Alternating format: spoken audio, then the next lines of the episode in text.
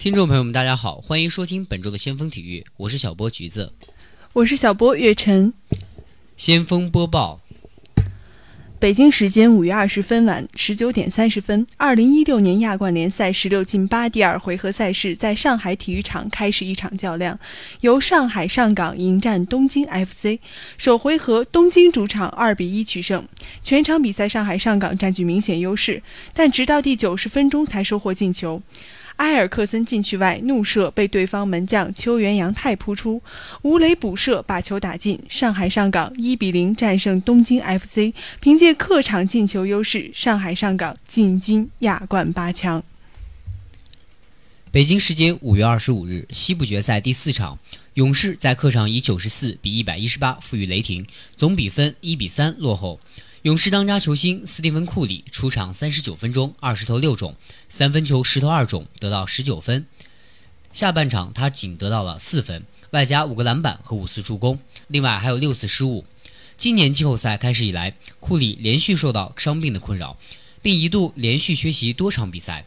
但是靠着强大的实力和阵容深度，勇士连克火箭和开拓者，并打进西部决赛。从前两轮系列赛来看，即便库里受伤，勇士也并没有遇到强有力的抵抗。但是在西部决赛中，他们的对手是淘汰了马刺队的雷霆队。从西部决赛的前三场比赛来看，勇士遇到了他们本赛季开始以来最强的挑战。他们不仅以一比二落后，而且在第三场遭遇了大败。前三场，库里场均得到二十六分、五点七个篮板和四点三次助攻，三分球命中率更是高达了百分之四十二点四。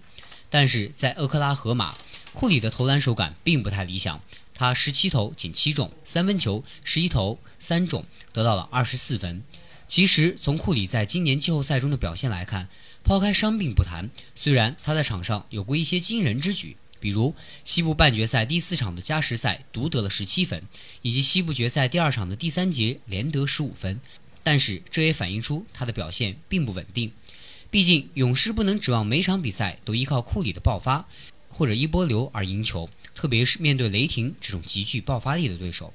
本场比赛，勇士一上来又被雷雷霆牢牢压住。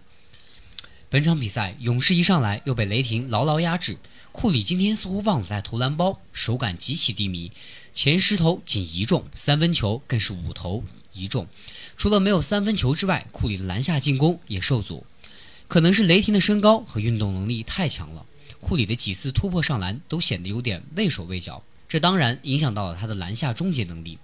上半场结束时，勇士队以五十三比七十二大比分落后，库里十四投仅四中，三分球七投二中，得到了十五分，另外只有两次助攻，外加三次失误。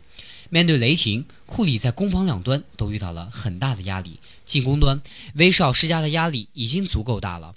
而且库里常常会遇到两三人的夹击，防守端威少的冲击力让库里消耗了很多体能。本场比赛的下半场，库里在场上犹如消失了一般，即便是在持球过程中，库里也没有展现出季后赛应有的强度。一比三落后，卫冕冠军真的被逼到了悬崖边上。对于勇士来说，当务之急是回到主场赢下第五场，更重要的是他们需要找回常规赛中的统治力，特别是库里必须展现出常规赛 MVP 的风采。新浪新闻讯，近日，根据转会市场的身价数据，科斯报选出了西甲最贵阵容。这份十八人名单的总身价高达十点八三亿欧元，光七位替补的身价就高达三点五三亿。在这份名单的首发阵容中，门将是来自马竞的奥布莱克，奥布拉克，他的身价为两千五百万欧元。本赛季，奥布拉克如有神助，在八场欧冠和二十四场联赛中完成零封，为马竞本赛季的出。出色战绩立下汗马功劳。三名后卫分别是身价四千万的拉莫斯和皮克，以及身价三千五百万的马竞中卫戈丁。中场方面，后腰是布斯克茨，他的身价为五千万欧元；后前卫梅西的身价为一点二亿；左前卫 C 罗身价为一点一亿。两位中前卫分别是 J 罗七千万和马竞大将科凯五千万。两名前锋是苏亚雷斯和内马尔，他们的身价分别是九千万和一点一亿。这份名单的替补阵容同样非常豪华，分别是纳瓦斯一千八百万、阿尔巴三千五百万、克罗斯五千万、莫德里奇五千万，贝尔八千万，格里兹曼六千万和本泽马六千万。巴黎圣日耳曼俱乐部正在寻找伊布的替代者，而看上去最适合替代伊布的便是葡萄牙巨星克里斯蒂亚罗纳尔多了。据西班牙《每日体育报》报道，C 罗与巴黎圣日耳曼俱乐部主席已经达成了协议，一旦离开皇马，C 罗只会加盟 PSG。对此，皇马主席弗洛伦蒂也心知肚明。不过，此前人们并不知道巴黎圣日耳曼会给皇马送来什么样的报价。现在，巴黎圣日耳曼报价被披露了。据意大利《米兰体育报》报道，巴黎圣日耳曼已经给 C 罗提供了一份难以拒绝的报价，一份真正的超级合同。按照这家意大利媒体的说法，巴黎圣日耳曼已经告诉皇马，他们愿意为 C 罗支付1.2亿欧元的转会费，而球员本人也已经获知，巴黎圣日耳曼会给他们非常丰厚的合约。远超他目前在皇马的待遇。据悉，大巴黎愿意给 C 罗税后三千万欧元的年薪。毫无疑问，大巴黎已经将 C 罗视为了引援的头号目标。去年夏天，大巴黎就想引进 C 罗，但那时是不可能的任务。现在情况有所改变。眼下，虽然不断有消息传出称 C 罗的未来将远离伯纳乌，但皇马俱乐部内也在谈论与 C 罗续约的可能性。C 罗目前与皇马的合同二零一八年到期，合同毁约金高达十亿欧元。不过，很多时候合同毁约金只具备象征意义。如果一位球员铁心要走，那俱乐部也是很难挽留的。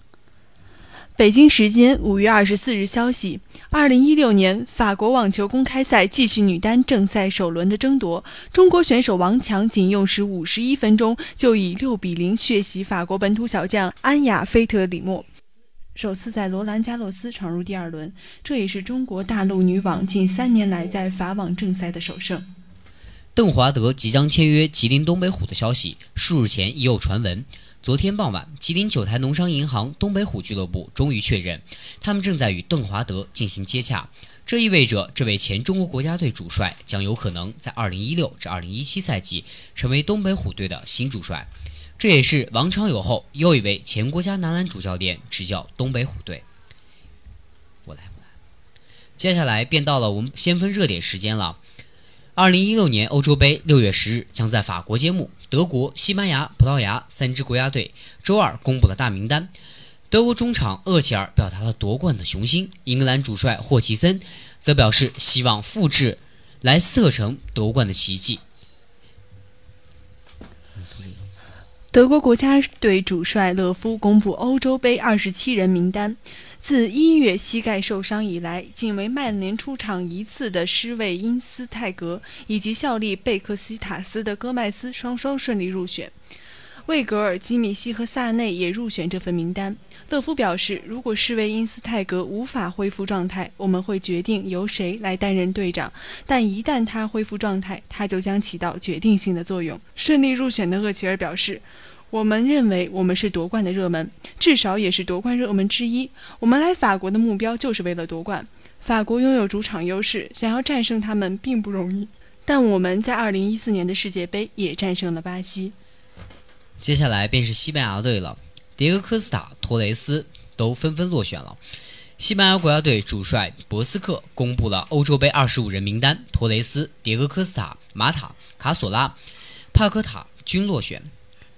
阿杜里斯、诺里托、莫拉塔则入选。博斯克将在五月三十一日之前公布二十三人名单。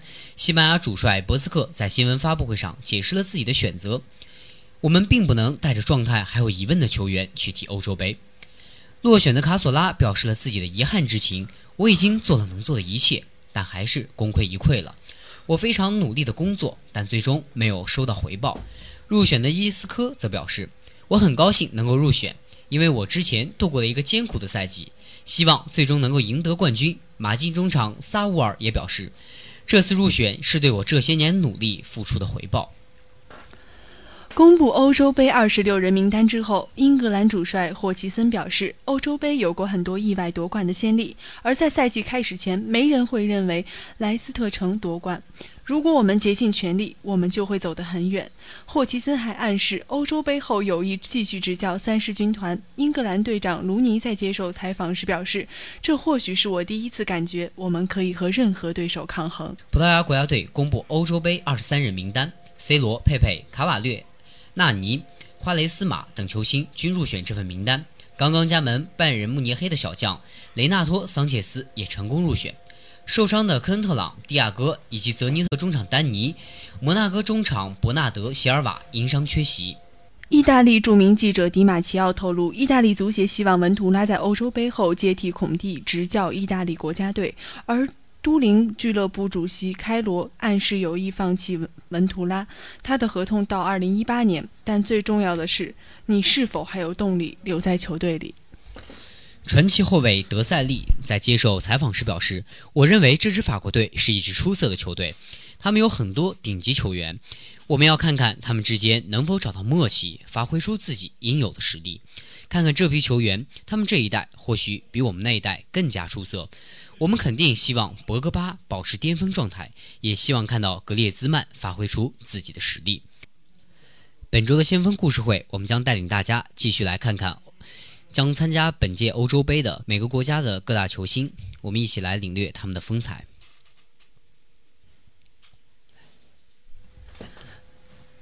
克罗斯不仅是皇家马德里的中场指挥官，同样是德国队的中场指挥官。在2014年巴西世界杯上，克罗斯的发挥堪称完美，尤其是在德国7比1痛宰巴西一役，在短短的69秒时间里，克罗斯就打入了两球。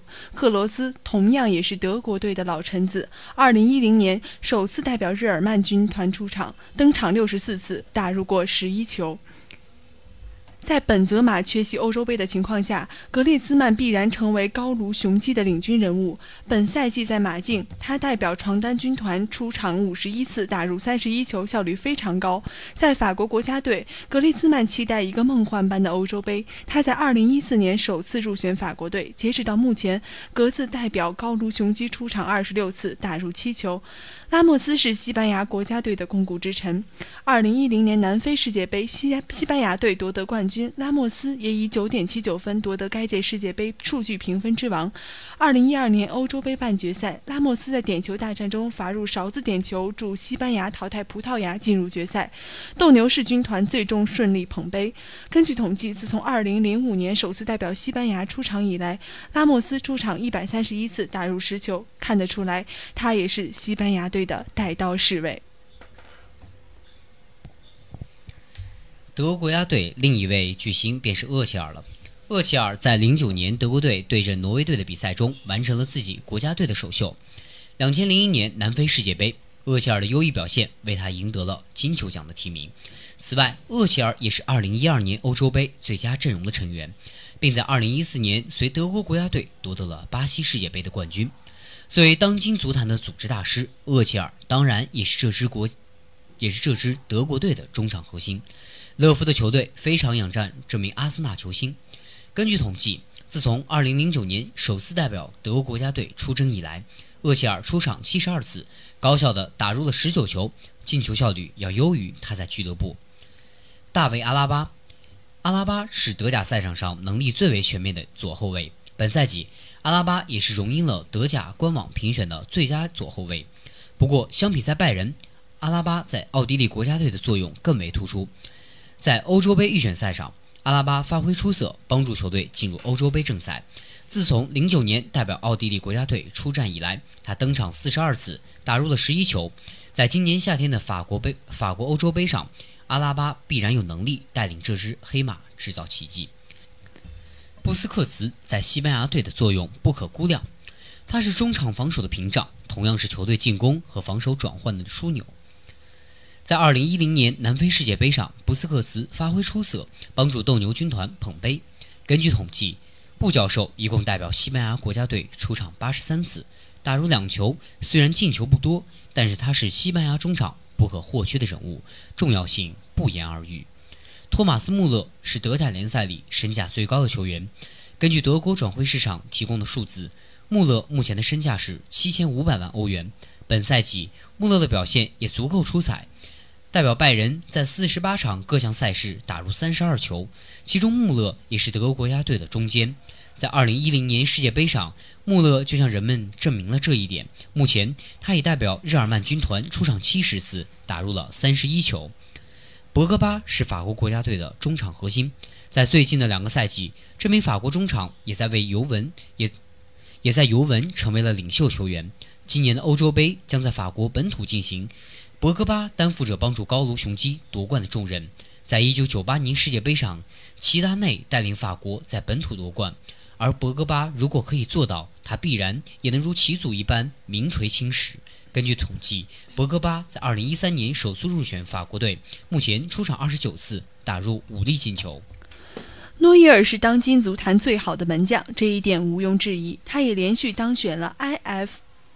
FHS 的评选的最佳门将，在拜仁队内，诺伊尔同时获得了诸如欧冠冠军、德甲冠军这样的荣耀；而在德国国家队，既帮助日耳曼军团在2014年巴西世界杯封王后，诺伊尔必然希望再度帮助国家队在欧洲杯登顶。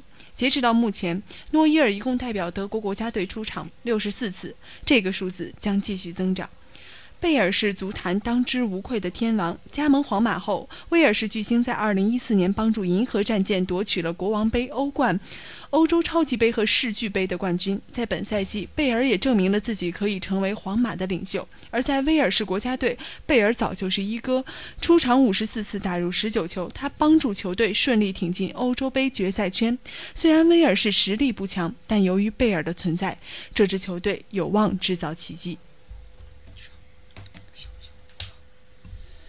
时间不早了，本周的先锋体育就要和大家说再见了。我是小波橘子，我是小波月晨，我们下周同一时间再见。再见。